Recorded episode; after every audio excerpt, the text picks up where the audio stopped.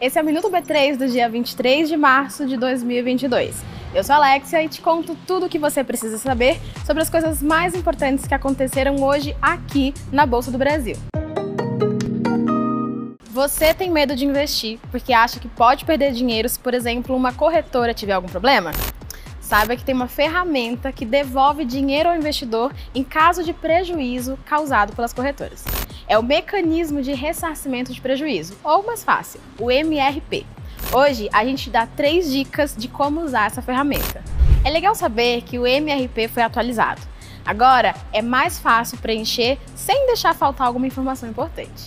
Para acessar, é só ir no site da BSM ou clicar no link que a gente deixou aqui embaixo. Agora, o primeiro passo é checar se o seu caso se encaixa no pedido de ressarcimento. Você viu que se encaixa? Então, o segundo passo é ser específico na hora de fazer a sua reclamação. E, em terceiro, informe o valor do prejuízo e apresente provas e documentos sobre a sua reclamação.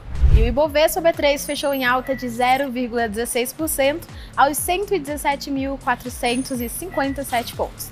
A empresa com melhor desempenho do dia foi o Grupo Soma, com alta de 7,15%.